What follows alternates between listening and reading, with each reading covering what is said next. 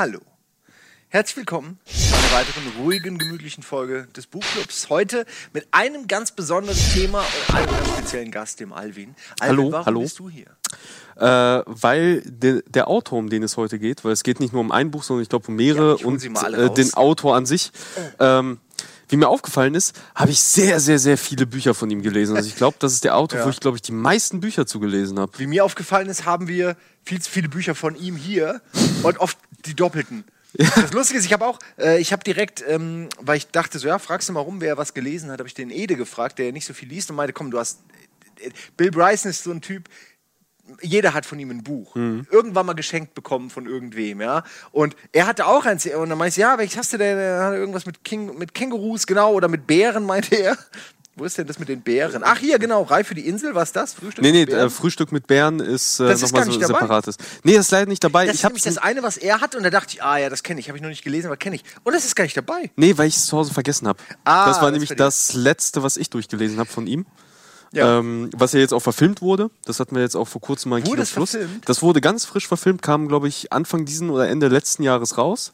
Kaum ist er in die USA gereist und schreibt Bücher über die USA, werden die Sachen verfilmt. Naja, er stammt ja ursprünglich aus den USA. Und ja, aber er mag ja schon England, so wie er das schreibt. genau, und Ist ja ein ähm, großer England-Fan. auch direkt beim Thema, wir können es nochmal, glaube ich, nochmal sagen. Es geht um Bill Bryson, ein, Haben wir noch gar nicht gesagt. Oh, genau, ein äh, Schriftsteller und äh, Journalist, der ursprünglich aus den USA stammt, irgendwann aber nach England gezogen ist, dann wieder zurück in die USA, dann, dann wieder, nach, wieder nach England, England, ja. dann wieder in die USA und dann wieder nach England. Mittlerweile, also aktuell lebt er wieder in England. Okay. Also langsam wird's lächerlich, Bill.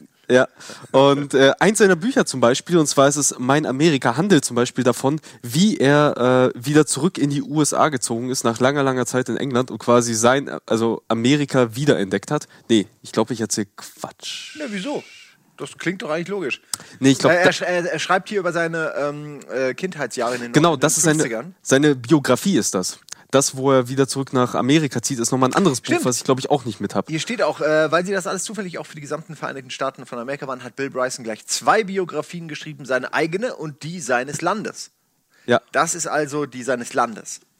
Und äh, Reif für die Insel ist zum Beispiel das Buch, wo er gerade frisch nach, äh, nach England gekommen ist und dann halt quasi darüber sich zurückerinnert und darüber erzählt, wie England für ihn war, wie er England entdeckt hat. Beziehungsweise genau, das war, damals hat er nämlich England ver verlassen und hat nochmal eine Tour komplett durch das ganze Großbritannien gemacht, hat einen kleinen Reisebericht geschrieben, aber eben auch davon erzählt, wie er damals nach England gekommen ist. Und das zeichnet halt seine Bücher, seine, seine Reiseberichte halt sehr aus. Die machen Fernweh ohne Ende.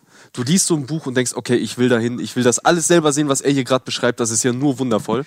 Ja. Außer das Australien-Buch, da kriegst du Angst vor dem Land. Äh, ne, ich habe auch so schon genug Angst vor Australien. Ich weiß genug über das Land, um äh, da nie hin, hinfahren Dann darfst du dieses wollen. Buch nicht lesen.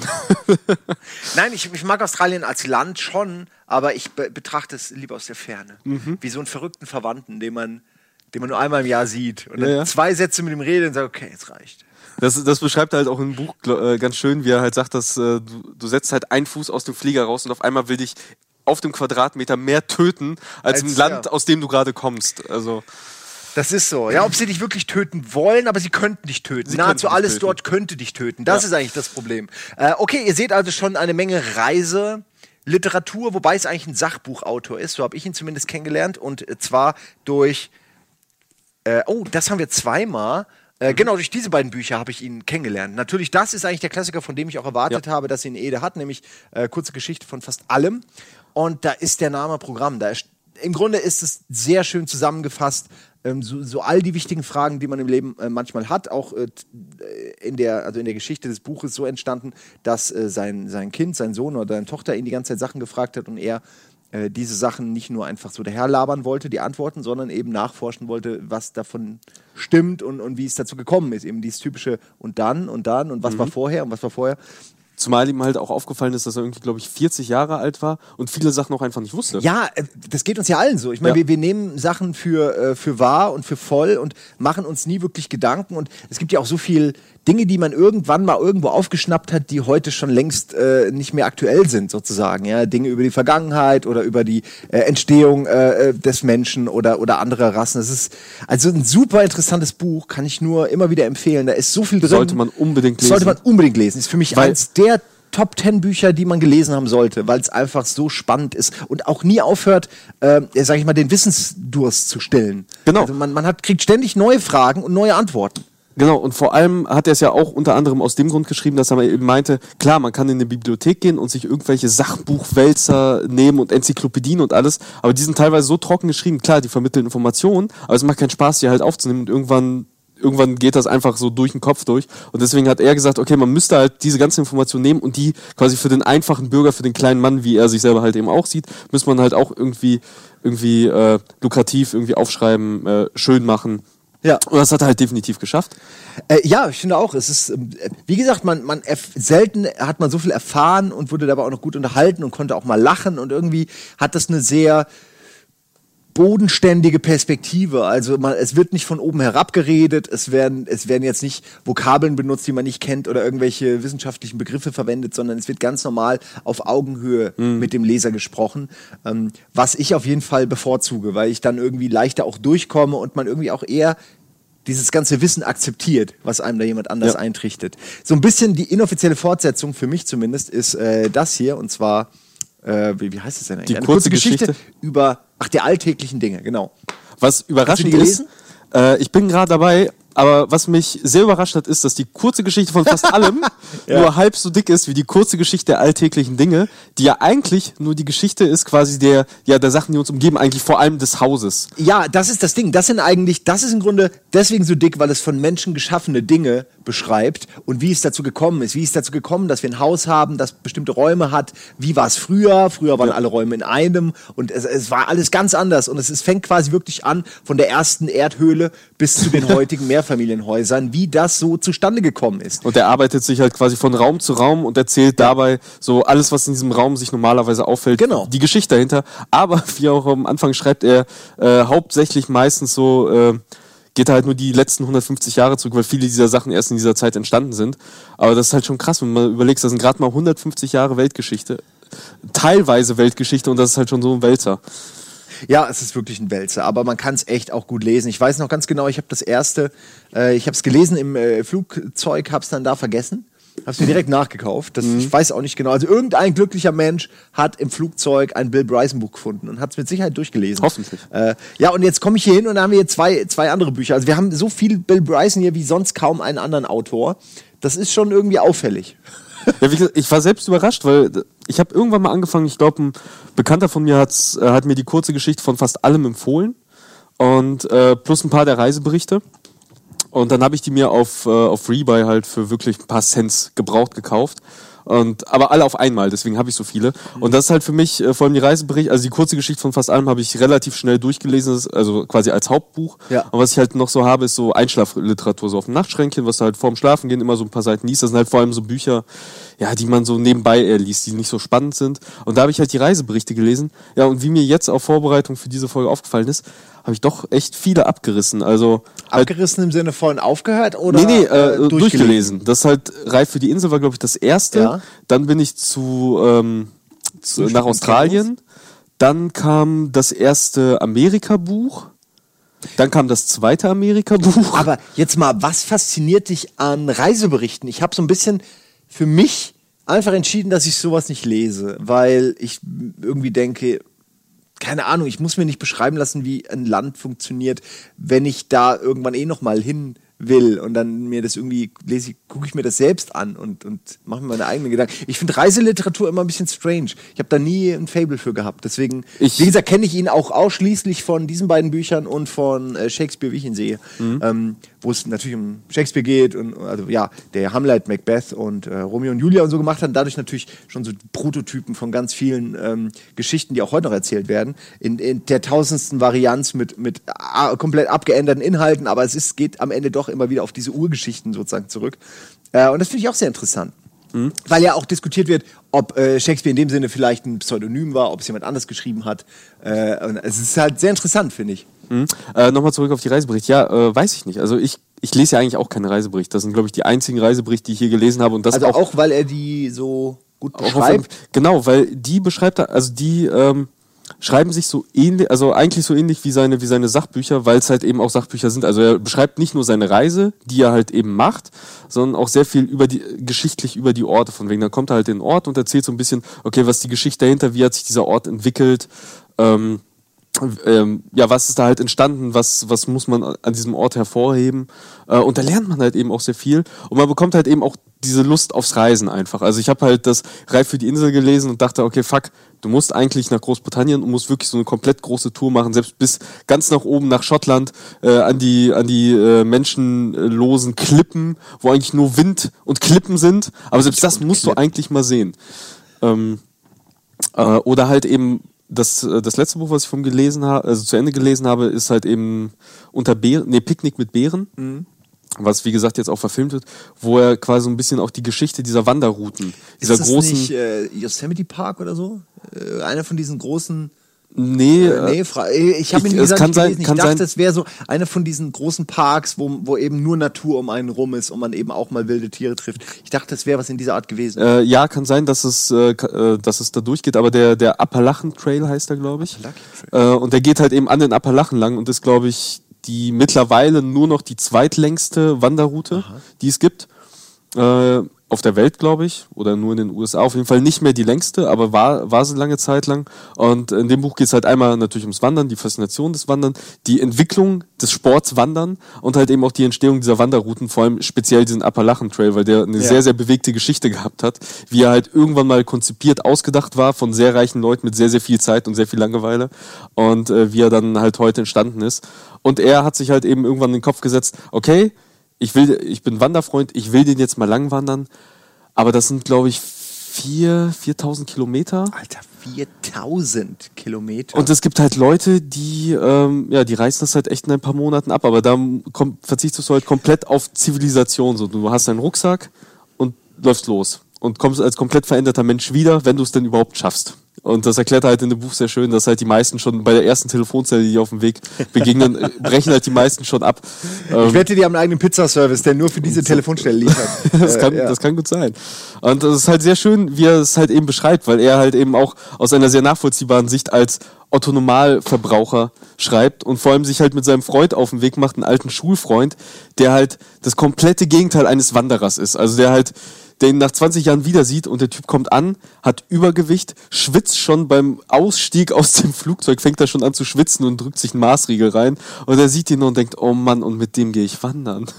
Auf den Menschen muss ich mich verlassen, seelenlos, äh, äh, Seelen verlassen irgendwo im Wald, wenn ein Bär kommt oder keine Ahnung was. Oh, oh, oh. Ähm, aber es ist eine sehr herzliche Geschichte und ähm, man sollte sie sich auf jeden Fall durchlesen, weil man erfährt da halt eben auch sehr viel. Okay.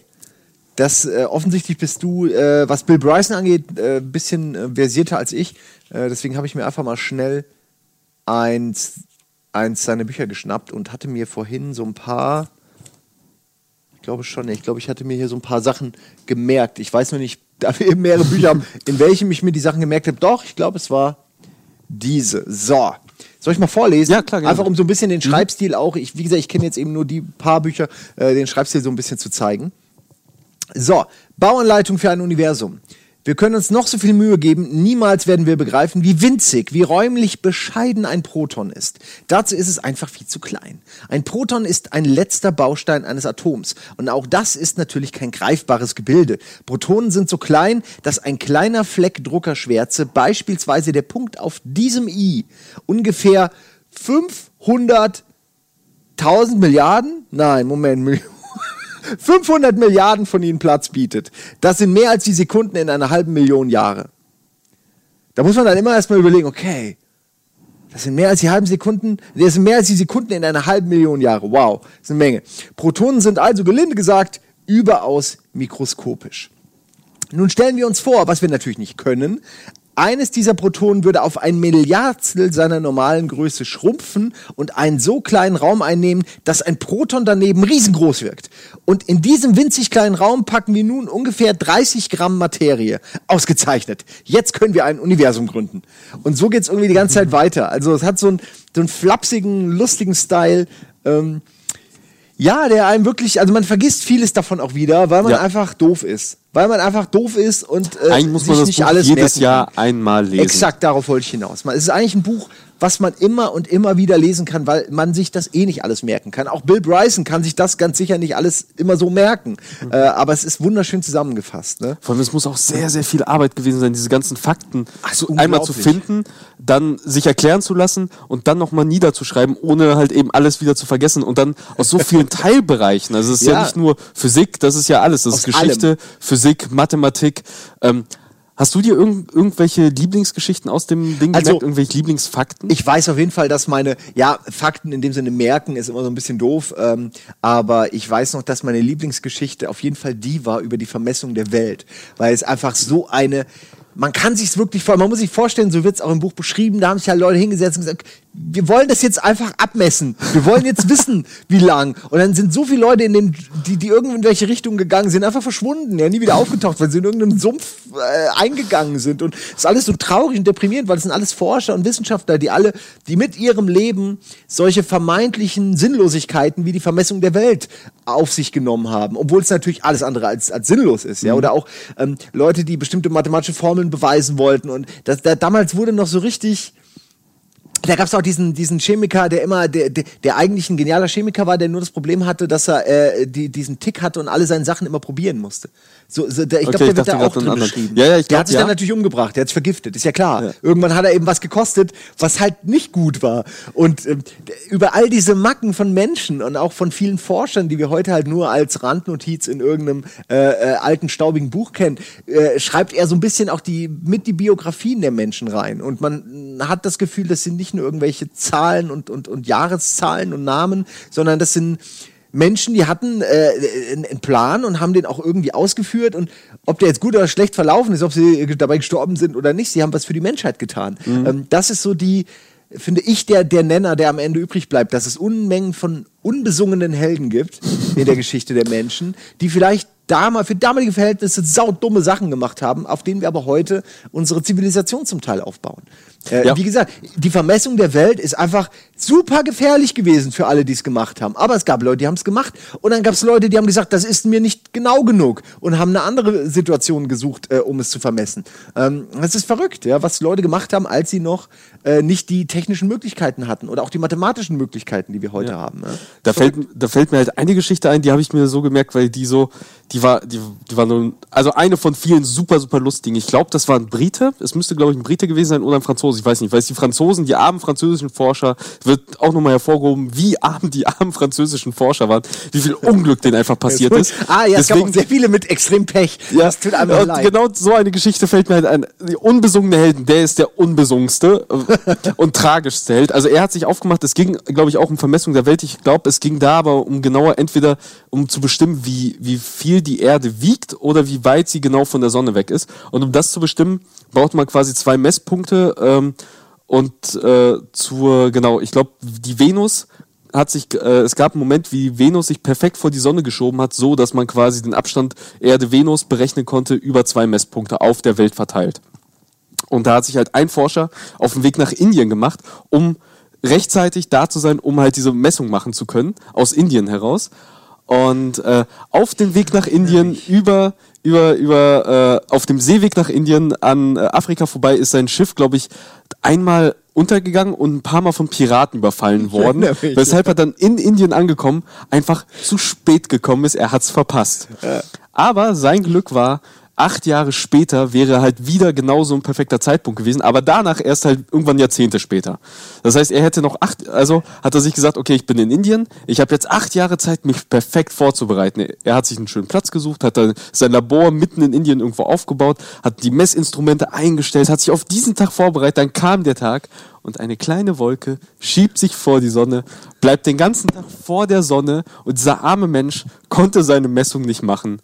Alles eingepackt, sich wieder zurück zur Küste gemacht. Auf dem Weg zur Küste ist er krank geworden, fast daran gestorben. Alter. Angekommen an der Küste irgendwann nach Monaten, Ja, ich glaube, die Regie will, will hier was sagen zum Thema. alle sieben Jahre. Genau, Äh, alle sieben Jahre passiert es. Äh, Irgendwie so in dem äh, Zeitraum war es. 2018. Hab Ah, ich mir okay. aus, nee, das habe ich nicht da abgelesen, das weiß ich. Das ist aus abgeleitet die durch die weiß ich Informationen aus dem Buch, genau. Ähm, ist dann wieder zurückgesegelt, der, der Segeltörn war, glaube ich, auch sehr unglücklich, kommt dann zu Hause an und merkt, er hat kein Zuhause. Seine Verwandten haben ihn für tot erklärt und sein komplettes Erbe schon ver die, verjubelt. Die gierigen Verwandten. Und das meine ich. Menschen, die wirklich im Grunde, damals hatte man auch nicht so ein langes Leben wie heute oder Ja. konnte sich dessen sicher sein. Die haben ihr Leben mehr oder weniger der Wissenschaft geopfert oder der Lösung von vermeintlich kleinen Fragen, die eigentlich vom, äh, von den Leuten in ihrer Umgebung kaum jemanden interessiert haben. Und das finde ich alles so, das finde ich so beachtenswert. Das finde ich wirklich schön, dass diese Leute mal gewürdigt werden. Ja. Ja. Ähm, man vergisst deren Namen auch sofort wieder. Es ist nicht so, als ob man sich die alle merkt und, und, und jeden Tag irgendwie ihnen dankt. Aber ja, wie du gesagt hast, so, man, man hat sie zumindest einmal alle zusammen und kann ihre Geschichten, Ja. so tragisch sie manchmal auch sind, nachblättern. Und das ist, das gibt irgendwie einem was. Ich finde, es gibt jemandem was. Also, da ist man dann nicht, nicht war jetzt nicht traurig für all die, all die verlorenen Seelen oder so, sondern ich fand das irgendwie, das hat was Romantisches, ja, für die Menschheit. So, so wie die Menschen, die zum Mars fliegen und wissen, dass sie da sterben. So, so irgendwie sowas hat das, so eine Aufopferung, finde Genau, ich. und Abenteuerlust halt eben auch. Abenteuerlust, auch latenter Wahnsinn sicher hier und da. Einfach Leute, die, die war, mit denen kannst du sonst eh nichts anfangen. Also können sie auch im Dschungel irgendwie mit dem Maßband langlaufen. Ähm, ja, aber es ist, ach, einfach, es ist so wie die, die wie, wie Köche, die zum ersten Mal, weiß ich nicht, vergorenen, vergorene Milch gegessen haben und äh, Käse erfunden haben oder so. Du weißt, was ich meine. Aber Leute, die zum ersten Mal eine Sache probiert haben, die eigentlich sie umbringen müsste. Ich habe noch ein, äh, einen, einen kleinen Text. Ähm, ich weiß jetzt gar nicht, wie weit ich den vorlesen will, aber ich, ich fange mal an, ja? Oder bist du. Nee, nee, mach Willst du ruhig. auch? Du kannst ja auch gerne was vorlesen, wenn du willst. Ja, ich überlege gerade die ganze Zeit, ob, ob mir was einfällt, aber mach ruhig. Mach Du ruhig. kannst ja auch gerne mal blättern oder so, während ich lese. Ich lese auf jeden Fall kurz mal ein bisschen noch was vor. Das ist jetzt aus demselben Buch, ein bisschen später. Äh, da geht es dann schon irgendwie um das Leben an sich. Tschüss zusammen.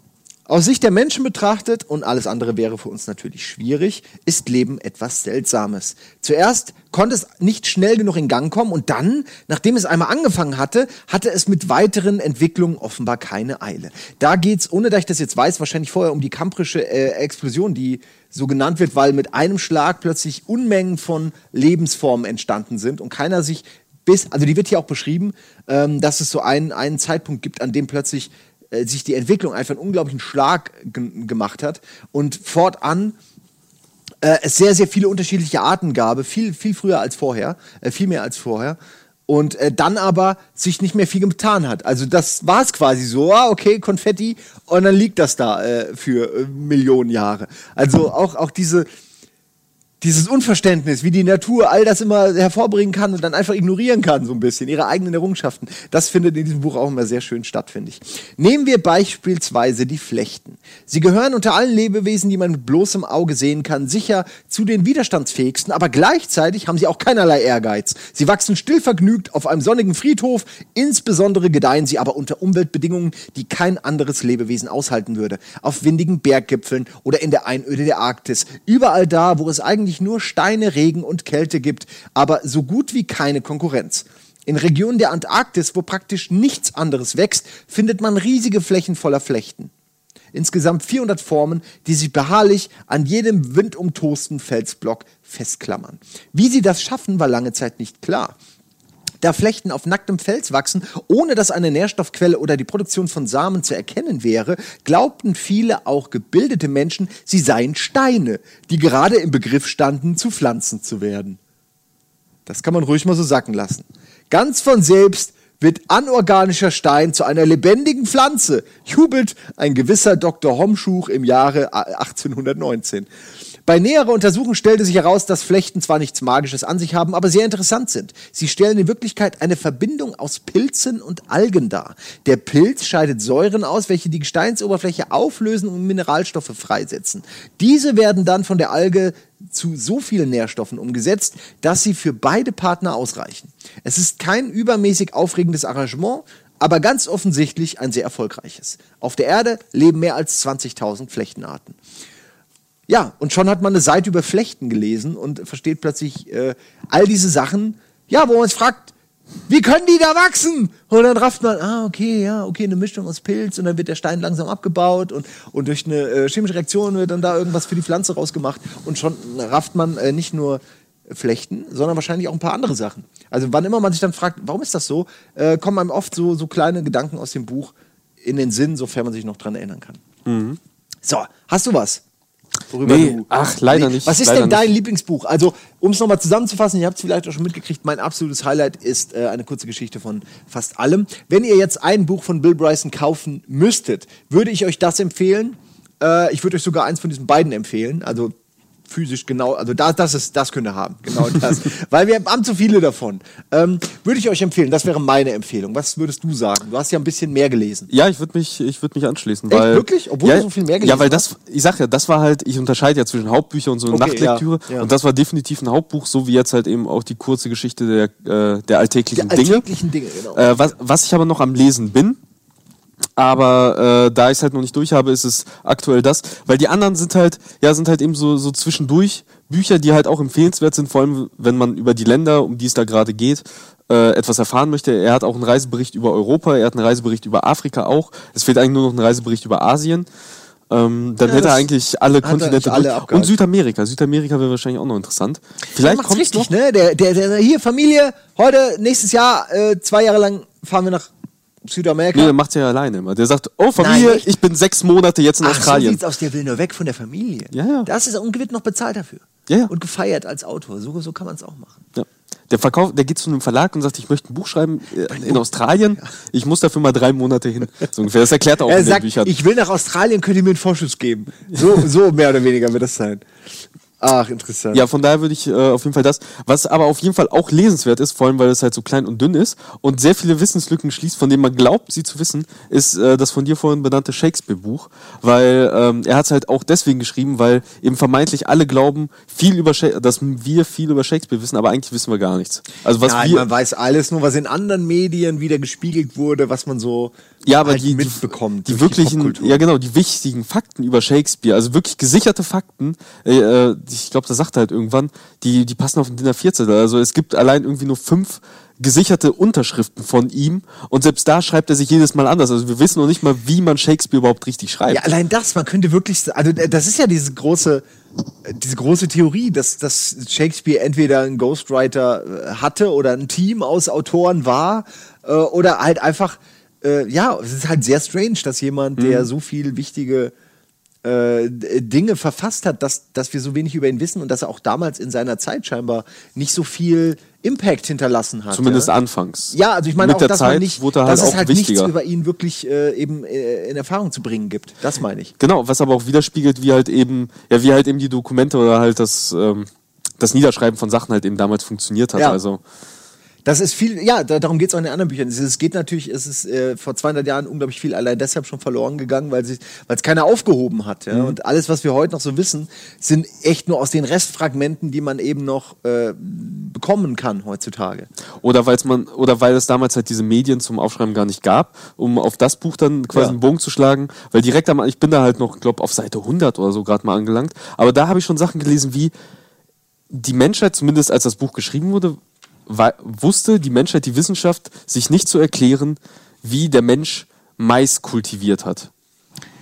Das Gemüse Mais, was wir so kennen, ist wohl eine Pflanze, die ohne den Menschen nicht überleben würde oder sich nicht fortpflanzen könnte, Ja. weil die Maiskörner zu fest sitzen. Also äh, der Mais könnte sich nicht Ja, es vernünftig ist eine, vermehren. wird sie auf, auf billige Art immer wieder geklont. Ja, ja, so ungefähr. Aber, genau. Und, ähm, geklont.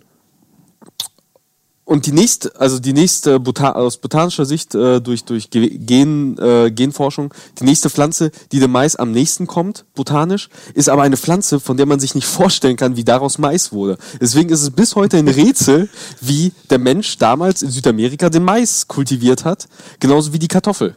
Weil die Kartoffel zu den Nachtschattengewächsen gehört, die alle bis auf die Kartoffel giftig sind in ihrer ursprünglichen Form. Und dann fragt man sich, okay, Ja. wie ist man drauf gekommen, eine giftige Pflanze einfach so lange zu probieren und so lange Das zu züchten, meinte bis sie auf einmal nicht Das meinte giftig ich vorhin. Wie, wie kommt man darauf? Du, du, drei Leute sind schon dran, irgendwie deine ganze Familie hat sich vergiftet, liegt irgendwo im Bett und, und, ah, und schreit die ganze Zeit. Und dann denkst du, okay, aber die Kartoffel sieht ganz gut aus.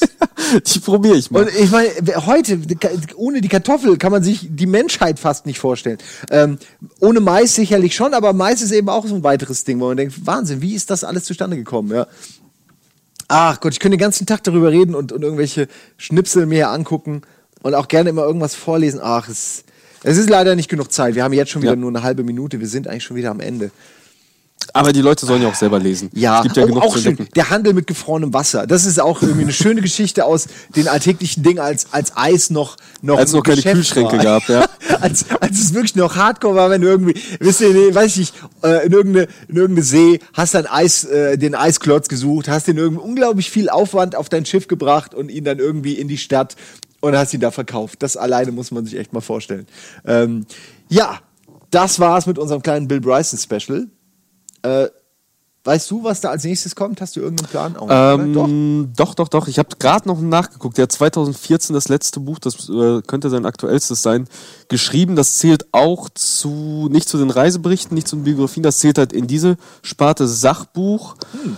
Oh, welcher Titel? Genau, ein Sommer war das irgendwie. Es geht um den Sommer 1928, glaube ich. Und der, der, das Buch heißt nur äh, Ein Sommer 1928 oder 1929. Aber worum es da geht, weiß ich leider nicht. Ich nehme an, dass er, dass er da wieder ein, ein Jahr in der Weltgeschichte gefunden hat, wo unglaublich viel Ja. obskure Sachen passiert sind und unglaublich wichtige Sachen, die man damals wahrscheinlich nur so nicht wahrgenommen hat. Ich könnte mir vorstellen, dass es eigentlich wieder darum geht. Ja, Ja, und er ist- höchstwahrscheinlich. ich lese das wahnsinnig gerne. Ähm, Werde ich mir auf jeden Fall bestellen. Auch wenn ich jetzt, ich habe so viele noch, die ich ablesen muss. naja. Äh, ja, das war's. Ähm, wir sind am Ende. Wir empfehlen beide eine kurze Geschichte von fast allem. Das Also damit sollte man mitnehmen. definitiv einsteigen. Ja. Und Wir wem ja das auch- gefällt, der kann auch jedes andere sich kaufen und lesen. Das kann ich so auch unterschreiben. Also wir haben ja oft dann Bücher, wo wir sagen, ach, braucht man eigentlich gar nicht kaufen, wir stellen es nur vor, eine 7 von 10, aber das ist auf jeden Fall, Bill Bryson kann man echt nahezu Ja. immer kaufen. Das ist, glaube ich, unser Fazit. Danke, Alvin, dass du Bitte, kurz Zeit genommen bitte. hast. Danke, Bill Bryson. Hoffentlich äh, wird er noch alt und schreibt noch viele Bücher. Ja, definitiv.